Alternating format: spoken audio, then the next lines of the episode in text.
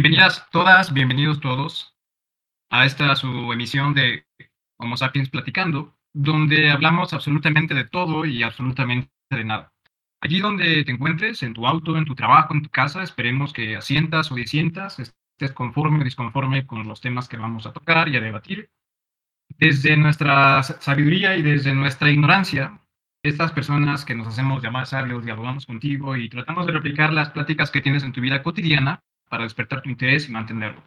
Y nos digo sabios porque, como decía Sócrates, yo solo sé que nada sé.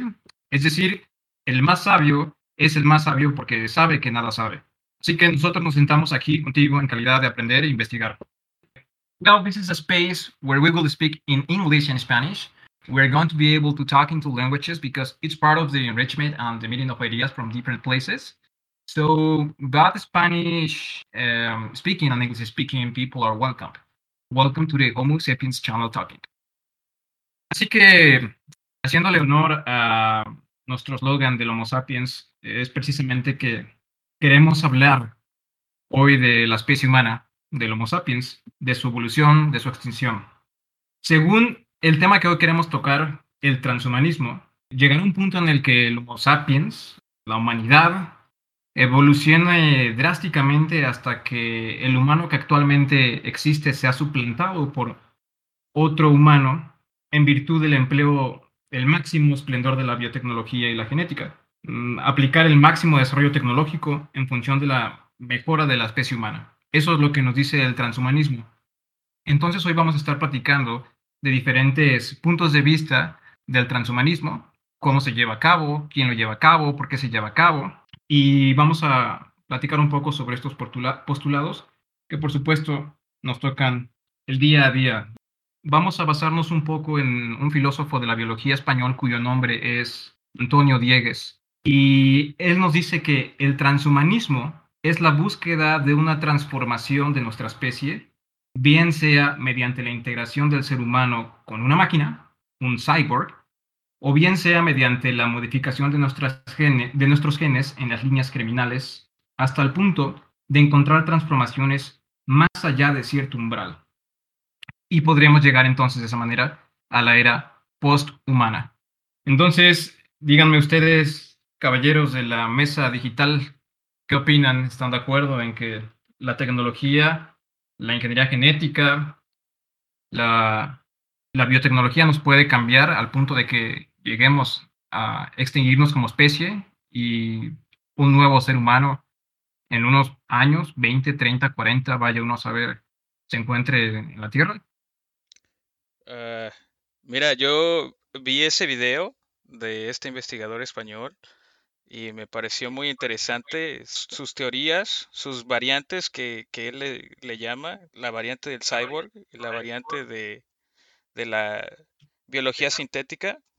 Me pareció muy interesante y, la verdad lo estamos viendo hoy en día ya. Uno de los temas más importantes, creo, hoy en día más relevantes, es uno que está tocando Elon Musk, no sé si lo conozcas, el, el, creador de Tesla y de, de muchas otras compañías.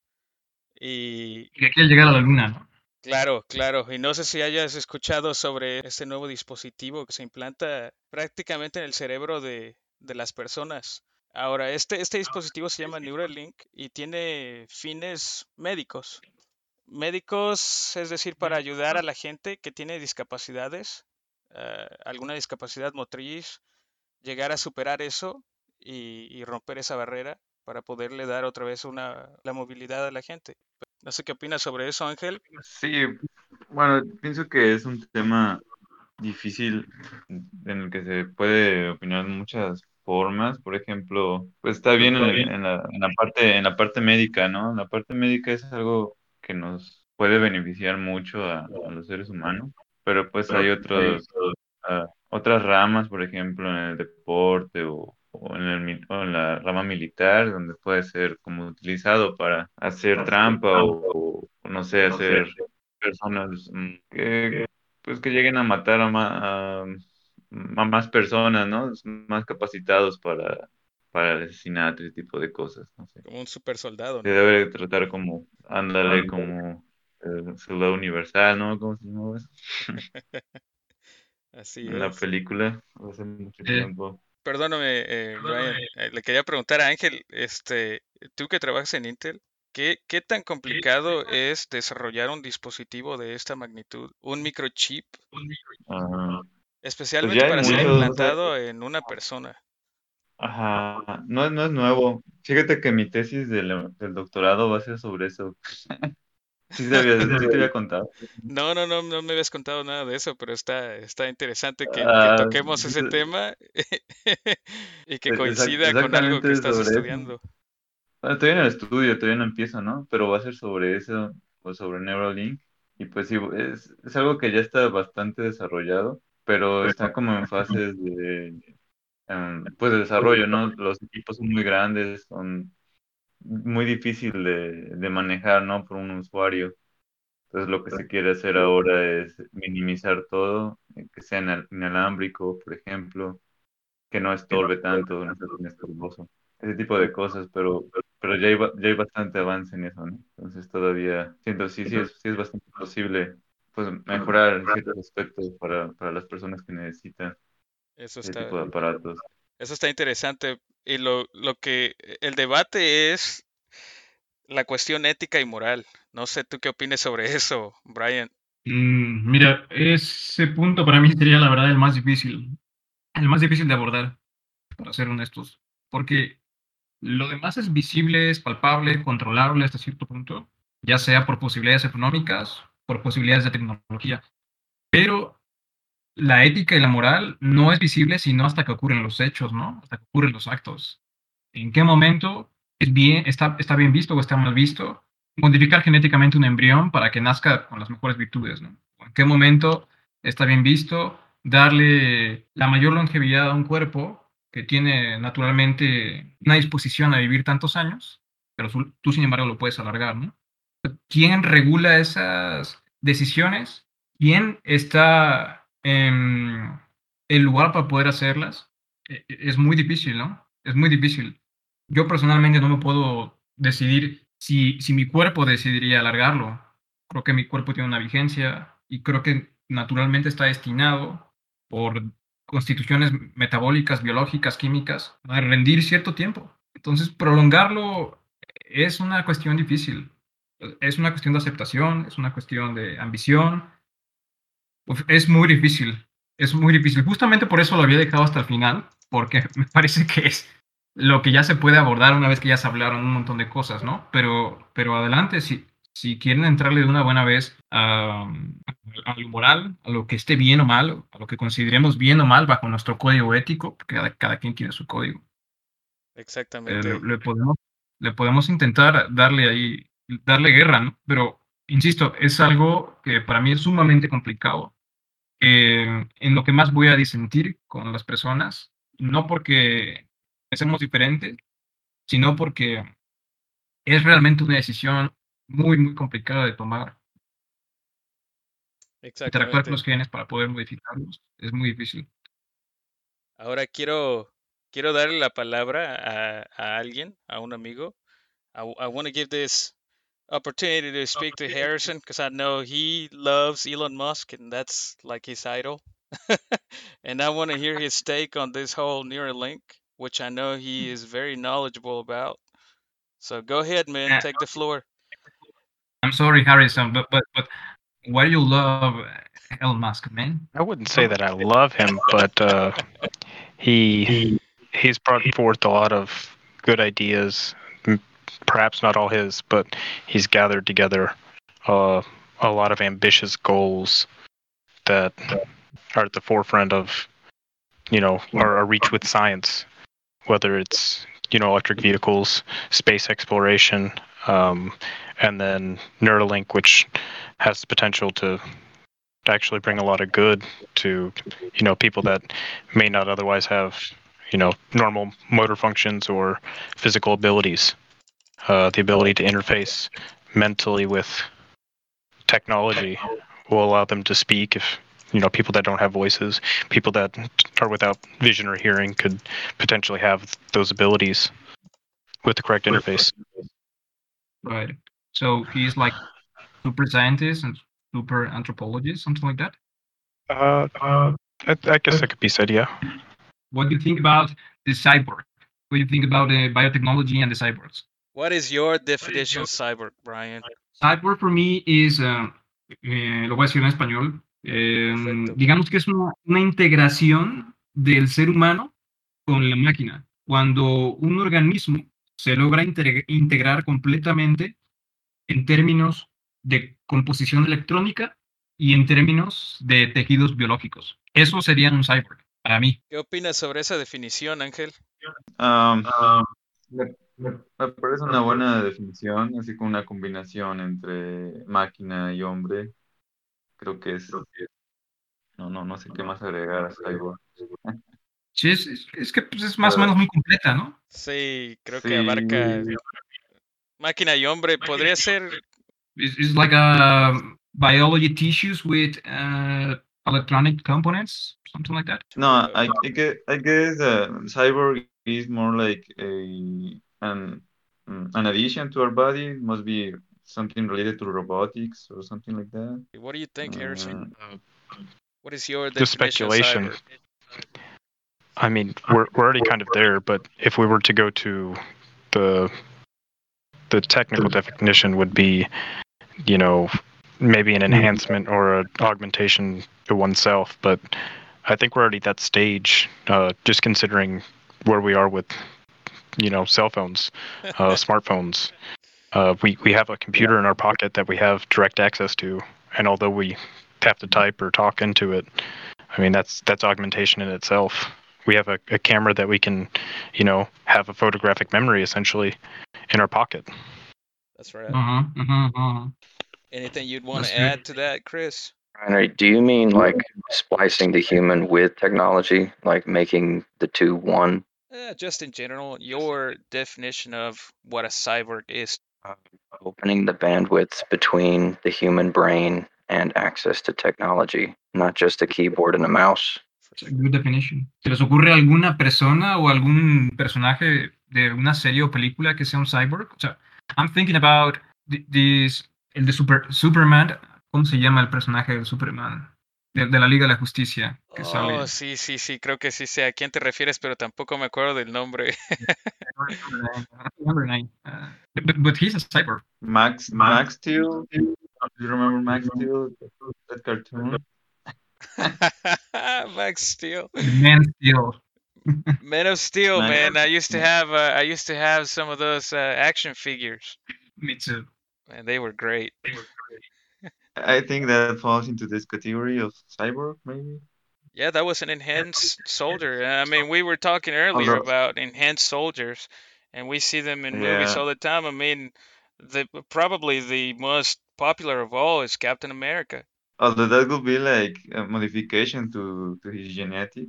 You're So saying don't know if that's the difference to the definition. Yeah. Yeah, yeah, yeah. Qué bueno que tocaste lo de Capitán América AJ, que me gustaría que después lo tradujeras en inglés lo que voy a decir, Okay. porque podemos pasar justo a otro punto del tema que es la inmortalidad o la eternidad del cuerpo, justo como le pasaba a Capitán América.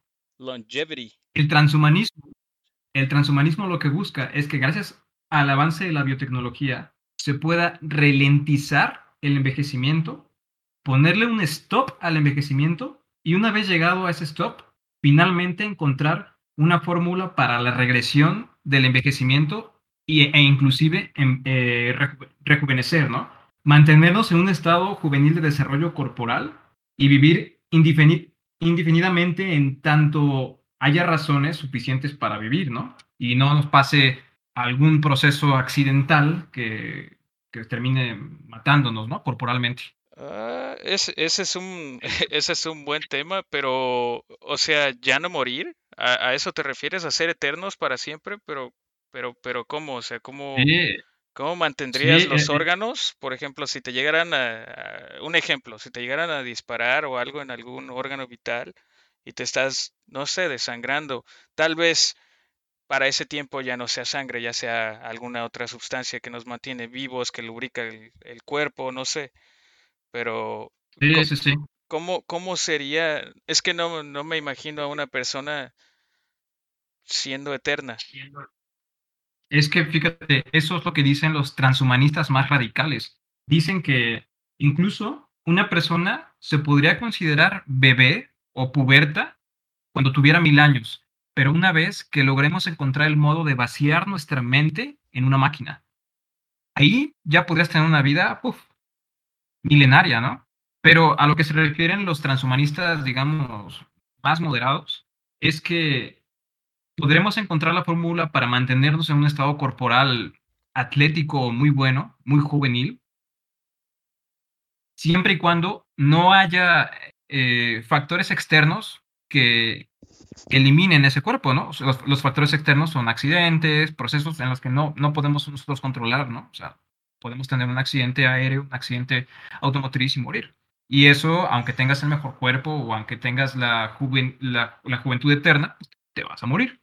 Exactamente. sí, sí, sí, ¿no? Sabes, Brian, yo creo que incluso siendo, descargando nuestra, nuestra mente y experiencias a una máquina, eh, aún así necesita mantenimiento, ¿me entiendes? todas las partes que, que, que van a constituir tu cuerpo ya en esa instancia necesitan ser reparadas, necesitan ser reemplazadas, porque no todos los componentes viven para siempre. Cada componente está destinado a vivir un cierto tiempo. Y de eso estoy seguro que Ángel también te puede decir, por ejemplo, en electrónica. No sé tú qué piensas ahí, Ángel. Sí, es, es un buen punto el que dices. Uh, sí, todos los, todos los componentes tienen un, un tiempo de vida, ¿no? Cierto límite, unas horas útiles, como, no sé, 10.000 horas, o dependiendo del uso que se les dé. Al igual que para alimentar a, esos componentes, pues necesitas combustible, ¿no? Se va a necesitar de alguna forma alimentar el cuerpo, lo cual también puede ser eh, pues un consumible no renovable, ¿no? O sea, la gasolina, no sé si a lo mejor piensen en alimentarlos con luz solar o con viento. Exactamente, que, que, ya en esa instancia me imagino que se va, se va a buscar utilizar fuentes de energía renovable para, para poder darle energía al cuerpo. Sí, sí, debe ser algo así. Pero aún así, como dices, los componentes tienen su... Bueno, por ahora, con la tecnología actual, pues todos tienen su límite de vida. Entonces, se tendría que hacer algo en ese aspecto, ¿no? So hey, Harrison and Chris, uh, cambiar we, we componentes. Are, we are talking about long, longevity. Uh, what is your take on that? On on on humans achieving eternal life per se? Whoever the, um, the tip of our chromosomes, there are these things called varicoceles. No, not varicoceles. What are they called? Telomeres, and they are a determinant for the length of the life of the dog, cat, human, rat. And if one could, I don't know, determine a way to lengthen the, ver- the telomeres, they would be able to extend the amount of times the DNA would replicate. I did not know that. What what what about you, Harrison? Where's your take on on eternal life and longevity? Uh, I can't say I know enough to really speculate on that. I mean, the the thought of it and the the science, I assume there there are points in science that are there where you could you could increase it to a certain duration with what we have now, but now immortality is a long ways off. But uh, I think we could probably you know increase to to maybe twofold what the standard human life is. I, I think probably 160 years. But I mean, when you get up to the top end of the range, it's still going to be you're you're still going to be older and a lot of the the processes, the your bone structures and things uh, with old age are, are susceptible to a lot more. And the other the other point of us reproducing and replicating is to you know not necessarily just just evolve but to be able to overcome you know uh, environmental circumstances and with as much as everything's changing i feel like people not necessarily pausing in time, but uh, making themselves endure longer, they they won't be as easily adaptable to the changing environment. So that that would be one of the major obstacles. Right. And one of the things that we were actually discussing was downloading our memory and brains to a machine and being immortal that way. And I don't know, my take and and Angel's take uh, was that if, even Sounds like if, a nightmare. I'm so sorry. It, yeah, yeah, for real. Even if that were, if that was agree. possible, you know, if that was possible, every component, every electronic component has a determined life. You know, e- everything has an expiration date. That's true. So it just like now we require maintenance per se. Uh, go to the doctor, get checked, you know, antibiotics, this and that. A machine, if we, if at that point we are machines, we still require some type of maintenance to continue to live. Yep, you got to change the bearings, seals, O-rings, change the fuel, change the oil. Yeah, If only you could do that on humans. yeah, And that's the moral question. exactly. So what was gonna be the next question, Brian? is about the human waste, for example, chemical waste, digital waste, and genetic waste. Hay tres formas del mejoramiento humano que ya existen según el transhumanismo, que son la forma química o farmacéutica, en donde los productos ya están a nuestro alcance. Los medicamentos pueden potenciar nuestras cualidades, como la memoria o aquel, aquella pastillita que mejora nuestro rendimiento sexual. Eso desde el punto de vista farmacéutico. Ya el transhumanismo, desde el punto de vista farmacéutico, nos ha dado eso. Desde el punto de vista digital, están apareciendo los cyborgs, las máquinas con cierta inteligencia. Desde el punto de vista genético, es a esa evolución humana a la que se aspira. Esa nueva fase en la que se va a suplantar al ser humano actual por ese ser humano más longevo y sin tanta propensión a las enfermedades, ¿verdad? Entonces, digamos que estos son los tres caminos que propone el transhumanismo a través de la mejora del humano, ¿no?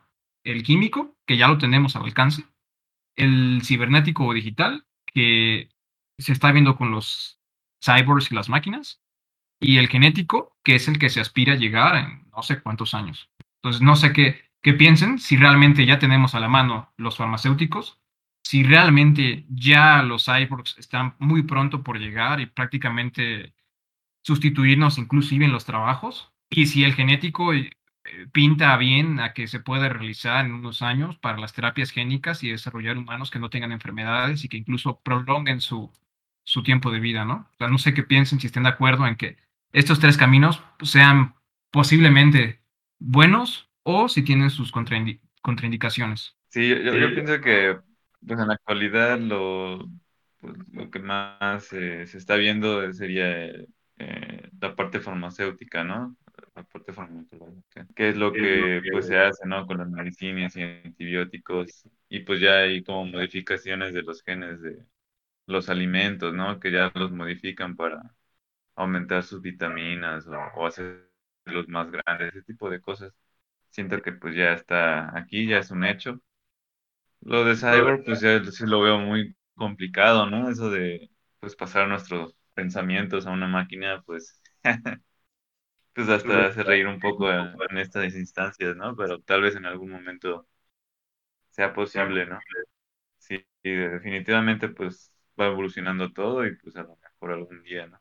Pero pues también a, a lo mejor se puede comenzar a pensar en, en lo que es eh, el, el ambiente, ¿no? El medio ambiente, lo que es la, la ética y la moral, pues ya comenzarían a entrar ahí, ¿no? De quién, quién decide quién se hace máquina, quién no, quién contamina más y ese tipo de cosas. Pues ya es, ya es complicado. What do you think about it, Jay? Ah, pienso igual, pienso igual. En cuanto a lo farmacéutico, sí vamos avanzando, sí tenemos muy, muy, muy buenas medicinas eh, que, que están haciéndonos vivir un poco más de tiempo de lo que solíamos vivir, pero aún así creo que creo que no estamos ahí todavía para, para poder este, lograr lo de lo de la inmortalidad o, o- o un cambio drástico. Creo que pasar de los 80 años ya es un logro para muchos hoy en día. Y este, y en cuanto a lo de los cyborgs, pues ya lo estamos viendo. Hay muchos cyborgs que ya, o robots por así llamarlo, que ya han tomado muchos trabajos y van a continuar a, a seguir tomando trabajos. La verdad es que ya no creo que sea mucho tiempo o que pase demasiado tiempo para que vea cirujanos robóticos en lugar de cirujanos personas. ¿Me entiendes? Porque estás, e- en, un- en cierta parte estás eliminando el error humano. Y eso es bueno y malo. Porque, ¿por qué es bueno y malo? Que es bueno porque eliminas esa parte humana de, ok, el doctor tuvo un bueno o malo día y eso va a afectar su desempeño para ese día lo cual afecta, es una reacción en cadena y afecta la vida del paciente, la familia, etcétera. Y es malo porque, no sé, siento que una máquina, sí, ok, eliminaste ya el error humano, pero no tiene la intuición que tiene una persona para tomar decisiones de, de segundos, ¿me entiendes? donde ya la máquina está programada a hacer un cierto procedimiento, pero ¿qué tal si necesitas variar o irte por otra ruta? Y no sé, siento que la programación de, de, de una máquina de ese tipo es, sería demasiado complicado, serían demasiadas líneas de código y no lo sé.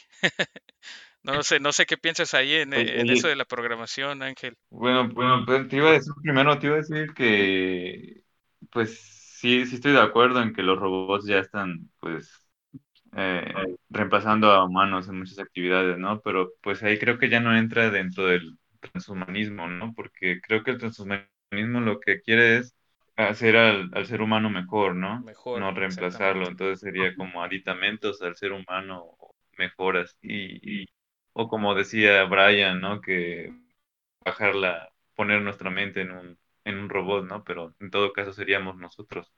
Sí, Y Sí, ya habla- hablar de robots que, que hacen cosas por sí solos, pues ya es como otra cosa, ¿no? Ya, yo creo que entra como en la robótica, no sé, no sé qué piensan ustedes.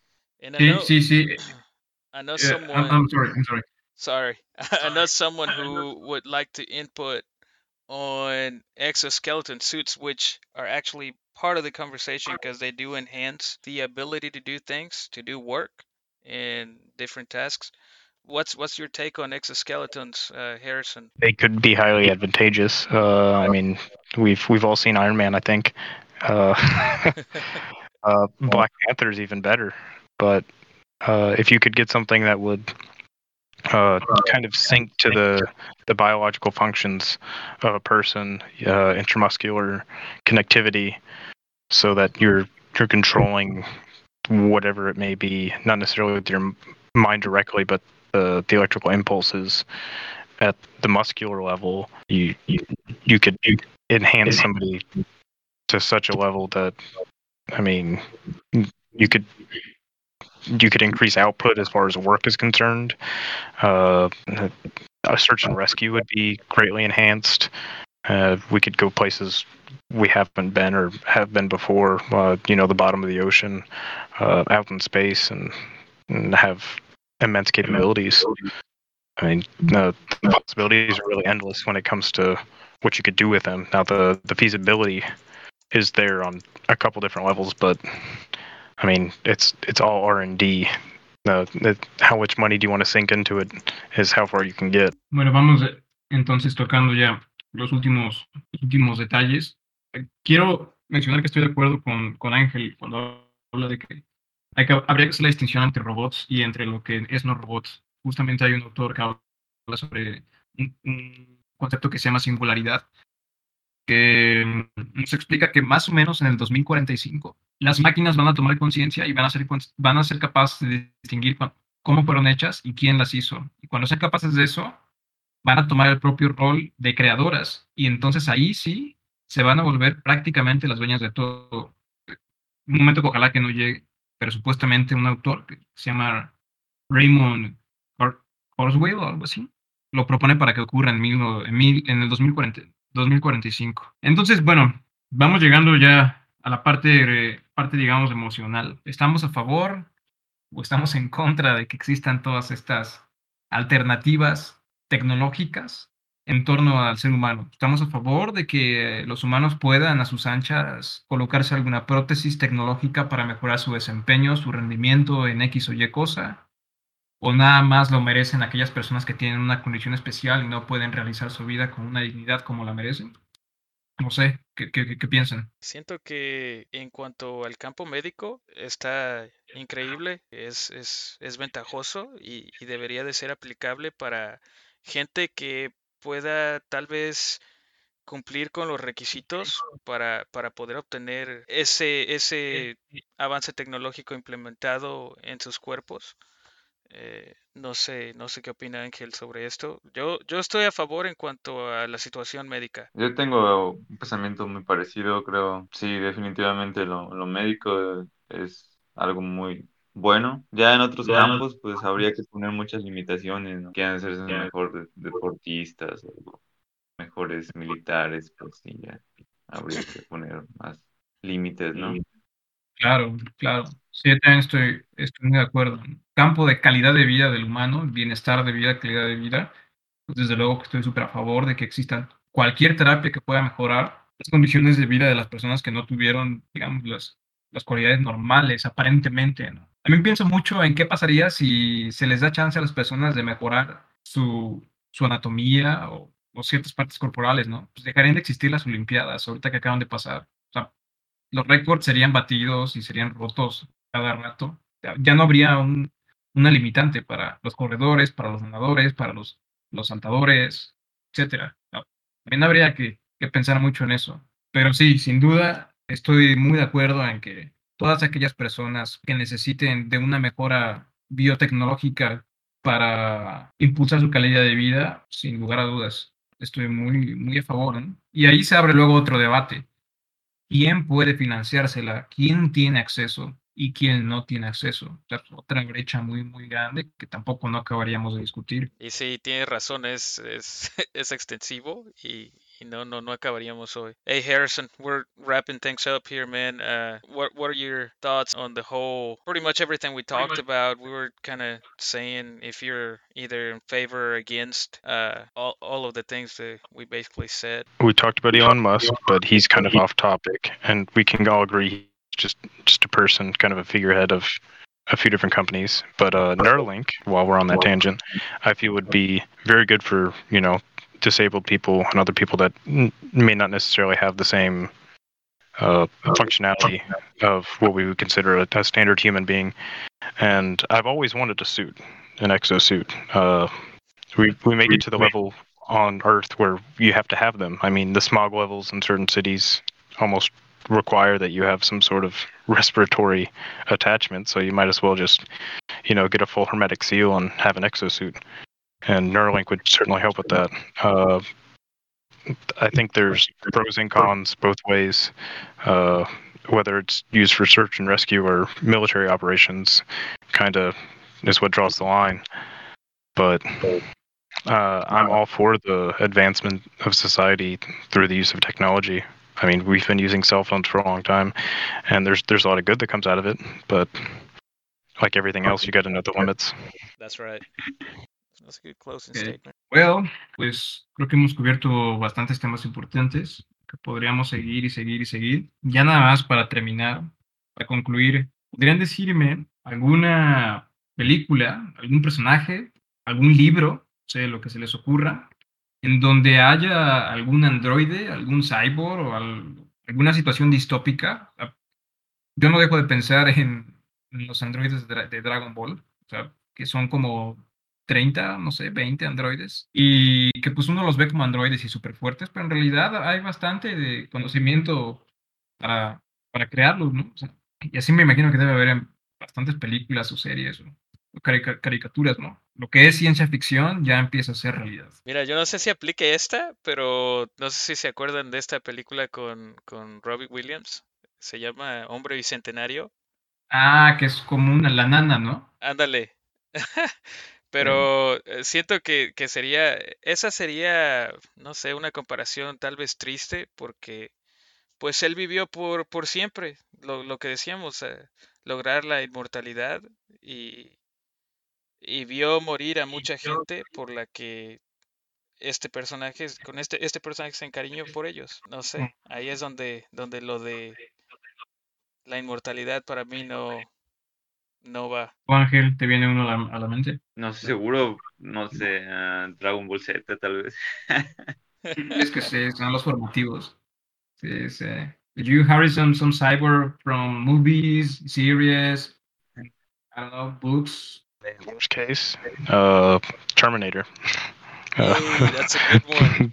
It is, it is, Uh, as I've heard them called from like uh, if you've watched Agents of Shield, which is Marvel, uh, they go to the extent of making what they call life model decoys, LMDs, and it's essentially a Terminator that has a full biological appearance.